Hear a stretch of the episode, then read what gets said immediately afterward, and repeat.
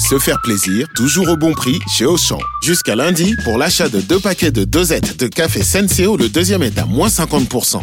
À 9 centimes la dosette, je vais refaire mon stock. Auchan, avec plaisir.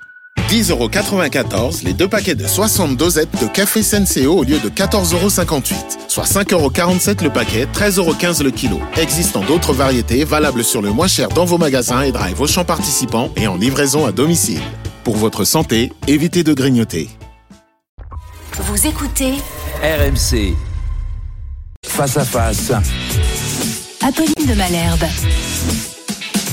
Il est 8h33 sur RMC et BFM TV. Bonjour Gabriel Attal. Bonjour Apolline de Malherbe et bonne année à vos téléspectateurs. Et bonne année euh, à vous. Euh, elle commence pas forcément très bien pour vous, si je peux me permettre, parce que euh, j'ai une question ce matin. Est-ce que vous dites à tous ceux qui nous écoutent, qui nous regardent, qu'il va falloir qu'ils aillent euh, faire le plein là rapidement?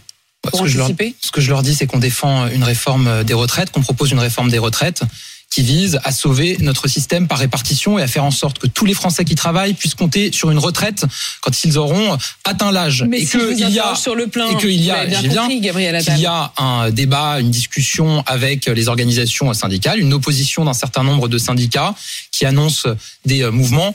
Moi, je veux pas résumer euh, la situation à un face-à-face entre le gouvernement et les syndicats. Je pense que l'essentiel aujourd'hui, c'est d'aller parler aux Français, c'est de convaincre les Français du bien fondé de cette réforme. Et en tout cas, c'est ce à quoi je vais euh, m'atteler. Mais la question, c'est est-ce que vous pourrez réussir à leur parler Est-ce qu'ils ne seront pas tout simplement bloqués? Euh, J'en veux pour preuve évidemment la déclaration d'Éric Cellini ce matin de la CGT Pétrole. Il était euh, l'invité de première édition sur BFM TV. Il travaille chez Total. Écoutez ce qu'il dit. On appelle dès maintenant l'ensemble des euh, l'ensemble des, salariés, quel que soit leur secteur, à se mobiliser dès maintenant et, et à rejoindre les raffineurs dans, dans la grève. Si le conflit devait être amené à durer, il y aurait forcément des conséquences sur le sur l'ensemble du raffinage, oui, bien sûr, avec euh, potentiellement euh, un arrêt des installations euh, dans les semaines à venir. Ça dépendra, ça dépendra effectivement de la vitesse de réponse du gouvernement euh, face euh, fa- face à la mobilisation. Vous allez vous retrouver dans ce bras de fer?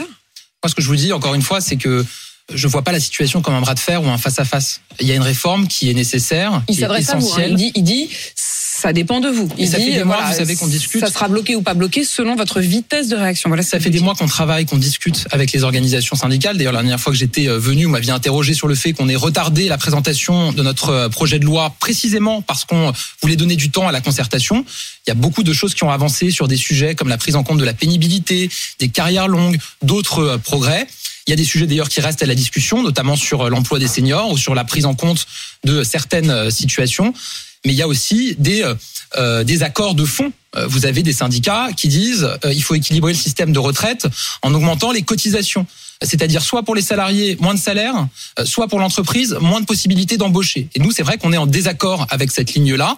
On assume de dire que le système, il faut l'équilibrer en travaillant globalement un peu plus, euh, en tenant compte des situations de pénibilité et de carrière longue. On va revenir sur le détail et le contenu de cette réforme, mais si on en reste à la question de la mobilisation, euh, là, ne serait-ce que cette mobilisation, parce qu'il y a eu la mobilisation qui a déjà été annoncée pour le 19 janvier euh, comme première journée de blocage dans l'ensemble des syndicats de la fonction publique, dans les transports, et puis je le disais à l'instant, euh, dans le, le secteur du pétrole, avec trois dates déjà, 24 heures d'arrêt, notamment des raffineries, le 19, 48 heures d'arrêt le 26 février, euh, le 26 janvier, pardon, et 72 heures le 6 février. Donc on a déjà ce calendrier, ça vous inquiète pas Est-ce que est-ce que le pays est prêt à affronter ces blocages? Euh, Apolline de Malherbe, je pense que vous êtes euh, une euh, journaliste qui suit la vie politique depuis un certain temps et vous savez qu'à chaque fois qu'il y a une réforme des retraites dans le passé, notamment des réformes qui ont conduit à reculer l'âge légal de départ, il y a des mouvements, Oui. il y a des mouvements euh, syndicaux, c'est un droit constitutionnel. Le timing, c'est-à-dire c'est est-ce que vous avez,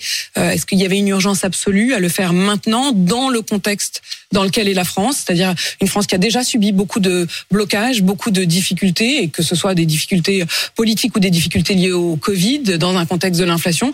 Est-ce que le choix de faire cette réforme maintenant, euh, vous aviez peut-être la possibilité de le faire dans six mois ou dans un an, vous choisissez maintenant, c'est un moment dans lequel la France va être bloquée. C'est une responsabilité, c'est fait- une priorité que vous avez choisi de mettre maintenant. D'abord, ça fait un certain temps qu'on parle de cette réforme. Elle a été débattue, discutée dans la campagne euh, présidentielle. Euh, Ensuite, je pense qu'il y aura toujours euh, des gens pour considérer que c'est jamais le bon moment de la faire. Moi, ce que je pense, c'est qu'il y a urgence à sauver notre système de retraite. Euh, il y a 500 milliards de dettes sur les 25 ans à venir si on ne fait pas la réforme. Qu'il y a urgence à revaloriser les petites pensions pour ceux qui ont travaillé toute leur vie et qui aujourd'hui ont des pensions de retraite de 900, 950, 960 euros. On veut qu'ils aient une pension à 85% du SMIC. Il y a urgence à prendre en compte les euh, congés parentaux pour les femmes qui ont élevé leurs enfants et qui aujourd'hui voient un impact sur leur retraite. Il y a urgence à tenir compte de la situation des Français qui ont été ou qui sont aidants, c'est-à-dire qui ont un enfant handicapé, qui prennent du temps Et qui pour auront s'en des occuper, trimestres qui et qui auront des trimestres pris en compte dans la retraite. Cette réforme, c'est aussi ça. Et moi, je pense que ces mesures dont je viens de parler, et il y en a d'autres, elles, elles arrivent à convaincre une très grande majorité des Français. Il y a un débat sur Non, le report majorité. de l'âge. Je Non. parle de ces mesures. Je pense que dans Ces mesures-là, oui, mais parce que tout, oui, Oui, mais elles sont mais importantes. vous, Et moi, ce que je ne veux pas, c'est qu'on résume- ce que je ne veux pas, c'est qu'on résume- Cette réforme n'a pas l'adhésion de la majorité ce des que je ne veux pas, c'est qu'on résume cette réforme à la dimension qui est essentielle, mais très importante du report de l'âge légal de départ. Il y a des dimensions très importantes pour la vie quotidienne des Français, pour améliorer leur situation au moment de la retraite. C'est important aussi euh, d'en parler. Il y a des points qui sont aussi attendus par une grande majorité de Français. Je pense notamment aux classes moyennes qui euh, travaillent. La suppression des régimes spéciaux, par exemple. C'est pas normal aujourd'hui qu'un chauffeur de bus euh, à Paris euh, qui a la même carrière, le même salaire, la même entrée dans le travail que son collègue du Havre, par exemple, puisse partir trois ou cinq ans avant lui. Donc on met Oui, aussi fin à un certain nombre choix de d'inégalités. mettre tout le monde sur un pied d'égalité, mais en tirant plutôt vers le haut. Mais, euh, Apolline de Malherbe, on fait converger des régimes spéciaux permettent aujourd'hui de partir à 52 ou 57 ans quand vous avez les mêmes métiers, les mêmes professions qui partent deux ou cinq ans plus tard. Gabriel Attal, c'est est-ce aussi ce qui est que- attendu par nos concitoyens. Est-ce que euh, dans cette question là pour le coup de la mobilisation, quand vous entendez euh, le responsable de la CGT Pétrole qui dit tout dépendra de la vitesse de réaction du gouvernement, est-ce qu'il y a encore des points sur lesquels euh, la réforme n'est pas figée, sur laquelle sur lesquels vous seriez prêt à continuer à négocier? Parce que vous dites qu'il y a eu des négociations, bon visiblement elles n'ont pas abouti, même alors là sans parler de la CGT, la CFDT qui est euh, un parti qui était un syndicat qui était prêt à réformer avec vous, mais là il dit on n'est pas du tout d'accord, on n'est pas d'accord sur les termes et Laurent Berger sera un des premiers dans la mobilisation. Est-ce qu'il y a encore des points sur lesquels vous pourriez négocier avec D'abord, notre porte, elle est toujours ouverte. Ça fait des mois qu'on discute avec les organisations Oui, syndicales. qu'il y a des C'est choses pas si pas pour maintenant fermer la porte. Mm. Et la présentation de la réforme par euh, la première ministre Elisabeth Borne, c'est déjà un compromis. Je rappelle qu'au départ, c'était 65 ans. On est passé à 64 ans sur euh, 10 ans. Ensuite, il y a des points sur lesquels on va avoir besoin de travailler avec les organisations euh, syndicales sur l'emploi des seniors et la mise en œuvre de l'index senior pour garantir que les entreprises euh, recrutent euh, et gardent dans l'emploi des seniors. Sur la question de la prise en compte des congés pour les aidants dont je parlais tout à l'heure, ces personnes qui doivent s'arrêter de travailler ou passer à temps partiel parce qu'elles ont un proche en perte d'autonomie, un enfant euh, handicapé. Comment est-ce qu'on le prend en compte? Sur la Évidemment qu'on de va la travailler durée avec les de syndicats cotisation, sur la quand on aura commencé à 20 ans, euh, il semble qu'il y ait quand même une- une- un petit biais, puisque Elisabeth Borne avait dit il n'y aura pas jamais plus de 43 années de cotisation. Or, ceux qui ont commencé à travailler à 20 ans, bah, ils vont forcément cotiser. Enfin, si mes calculs sont bien, euh, sont bons, 44 ans s'ils doivent partir à 64 ans. Est-ce que vous seriez prêt à ce que eux ils partent à 63 Il y a un âge légal de départ qui est passé globalement à 64 ans. Mais moi, je pense que ce qui est important de rappeler, c'est qu'avec notre réforme, vous aurez 40% des Français qui partiront Non, non, mais avant vous l'âge pas légal. répondu là-dessus. Gabriel Attal, la question est très précise. Euh, il y a eu deux euh, engagements de la Première ministre. Oui, euh, la réf- la- le départ à 64 ans, mais elle a dit pas plus de 43 années de cotisation. Je vous reprends l'exemple d'une personne qui a commencé à travailler à 20 ans. Si elle ne cotise pas plus de 43 ans, elle doit pouvoir partir à 63 ans. Vous avez des personnes qui ont travaillé- commencé à travailler à 20 ans. L'âge légal, c'est 64 ans. Si ces personnes ont eu un métier pénible, par exemple, qu'elles ont travaillé la nuit, qu'elles ont été dans des postures pénibles, elles pourront partir avant l'âge légal de 64 ans. Ce qui veut dire qu'il y aura des personnes qui cotiseront plus que des- il y 43 aura des- ans. il y aura des Vous êtes en personnes- train de nous dire ce matin qu'il y a des gens qui cotiseront Il y aura des 44 personnes- ou 45 ans. Il y aura des personnes, Apolline de Malherbe, qui ont commencé à travailler à 20 ans, qui partiront à 64 ans. Oui, c'est le nouvel âge légal. Maintenant, ce que je redis, Oui, mais alors pourquoi avoir vous dit aurez- il n'y aura jamais plus de vous aurez 43 années de vous de aurez cotisation 40% des Français, faux 40% des Français partiront avant l'âge légal de départ. Et d'ailleurs, je crois qu'on est en train de mettre en place un système pour les carrières longues qui est plus lisible. Si vous avez commencé à travailler avant 16 ans, vous pourrez partir jusqu'à 6 ans avant les autres. Si vous avez Alors, en commencé fait, à celui qui travailler pas de bol, c'est celui qui a commencé à 20 ans. quoi. si vous avez commencé à travailler entre euh, 16 et 18 ans, vous pourrez partir jusqu'à 4 ans avant les autres. Si vous avez commencé à travailler entre 18 et 20 ans, vous pourrez partir jusqu'à bien ce que je 2 vous dis. ans Si avant vous travaillez à les 20 autres. ans Et tout pile, ensuite- vous allez du coup Et ensuite- cotiser une année de plus en- que tout le reste de la population. et ensuite, vous partirez avant euh, la plupart de la population qui a commencé à travailler plus tard et qui partira plus tard que 64 ans. Vous partirez avant eux. Et je rappelle que 40% euh, des euh, personnes qui travaillent pourront partir avant cet âge légal Bon, de cotiseront 64 un, ans. un an de plus. Parce Vous- qu'elles ont eu des métiers pénibles, parce qu'elles ont commencé à travailler tôt. Et moi, je veux vraiment réaffirmer que cette réforme, euh, elle demande plus d'efforts euh, à ceux qui ont commencé à travailler plus tard. Il y a des il y a des gens dans votre proche entourage qui visiblement n'ont toujours pas compris et qui demandent des gages. Et en l'occurrence, c'est François Bayrou et Édouard Philippe qui pourtant sont tous les deux normalement associés euh, à la majorité. François Bayrou euh, qui dit quand on lui demande si cette réforme est juste, il dit ben ça dépend. En gros, il dit je sais très bien que le gouvernement n'est pas de, de mon avis, mais je pense qu'il faut quand même faire contribuer les entreprises euh, qui contribuent certes déjà pas mal, mais j'ai chiffré cet effort à environ 0,7%. Mon idée est de chercher la solution pour que dans les semaines qui viennent, où ce débat va se développer, ce dialogue avec les Français, y les plus contestataires, euh, qu'on puisse euh, essayer de trouver des marges, des marges de progrès et faire en sorte que les Français trouvent que le nouveau système est juste. François Bayrou, c'est un acteur essentiel de la majorité. Euh, il a toujours une parole mesurée, pondérée. Je rappelle que dans ses propos, il rappelle toujours ce que l'on fait, c'est-à-dire que le système de retraite est aujourd'hui en danger. Et que si on fait pas de réforme, ce sera la faillite. Ou alors ce sera la perte de pouvoir d'achat pour les Français ou la baisse des euh, Comment jugez-vous sa proposition? Elle est très précise. Je réitère ma proposition, dit-il, de l'inclusion dans cette réforme d'une hausse des cotisations patronales. Je suis ministre du budget et à Bercy, on a tous les outils qui nous permettent de euh, mesurer l'impact de propositions qui sont faites. Si on considérait qu'il fallait équilibrer le système de retraite en augmentant les cotisations des entreprises, il y aurait entre 150 000 et 200 000 emplois qui seraient supprimés. Qu'est-ce qu'on a vu ces dernières années? Qu'on a réussi à atteindre le taux de chômage le plus bas depuis 15 ans, le taux de chômage des jeunes le plus bas depuis 40 ans, le taux d'emploi le plus haut depuis qu'il est mesuré. Ça, on l'a obtenu comment? On l'a obtenu notamment en renforçant la compétitivité de nos entreprises, pour leur permettre de se développer, pour leur permettre de recruter, en faisant baisser le coût du travail.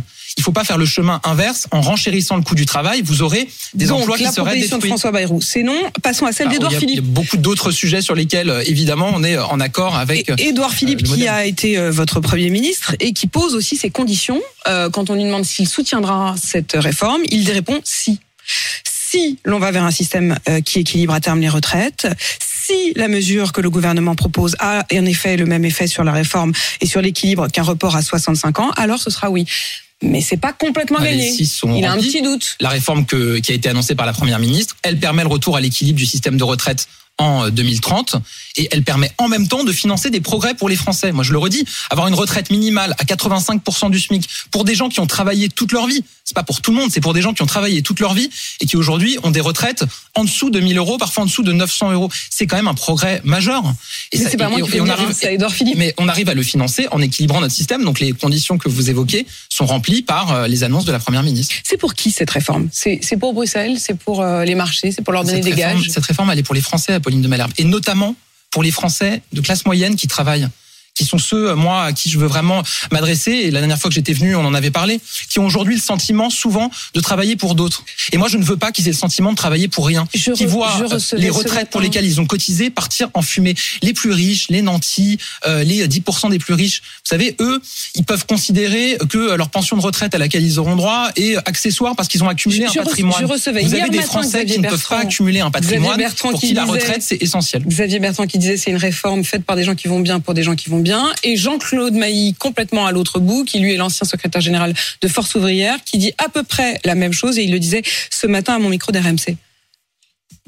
Ce sont les engagements de la France euh, vis-à-vis de l'Europe. Là, on a dépassé les 3 000 milliards de dettes. On a le Fonds monétaire international qui dit attention, attention, il faudrait reprendre quelques réformes dites structurelles.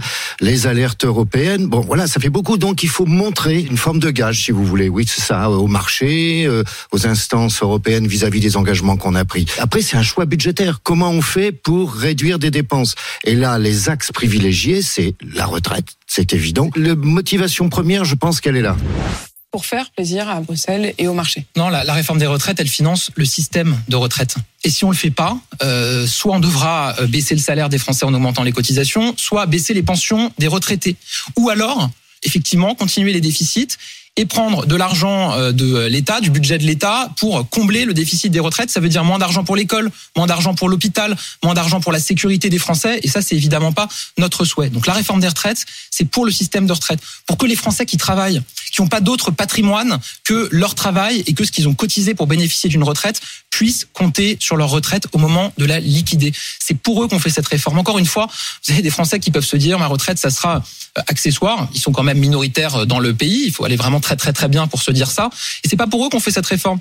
On l'a fait pour ceux qui doivent pouvoir compter sur une retraite. Et si on garde un système précise. qui est totalement déséquilibré, totalement en déficit, avec 500 milliards euh, de dettes en plus sur les 25 ans qui viennent, euh, leur possibilité de bénéficier d'une retraite serait fragilisée. La retraite à 1200 euros, c'est pour tout le monde, c'est-à-dire y compris les retraités actuels qui parfois ont des retraites en dessous de 1200 euros. Oui, la première ministre l'a dit, il faut avoir une carrière complète, parce que sinon il y aurait une forme d'injustice. Encore une fois, je vous renvoie à ce que je disais sur le travail, pour des Français qui ont travaillé euh, toute leur vie. Quand on a travaillé toute sa vie, ne doit pas avoir la même retraite que quelqu'un qui n'a pas travaillé toute sa vie. 80 ans aujourd'hui, vous n'allez pas leur dire, bah oui, mais vous n'avez pas eu une carrière complète, ils vont pas se remettre à bosser. Alors, Apolline de Est-ce Malherbe, que eux auront les une- une pension 85% à du SMIC, c'est pour 1200 tous les retraités qui ont travaillé toute leur vie. Ensuite, si jamais vous n'avez pas atteint le nombre de trimestres pour dire que vous avez une carrière complète, il y aura une revalorisation qui sera proratisée en fonction du nombre Donc de ce sera trimestres pas 1200 qui vous- euros pour eux. en fonction du nombre de trimestres qui vous manquent. Les 85% du SMIC, 1200 euros aujourd'hui, c'est pour les retraités qui ont une carrière brut ou complète. c'est net?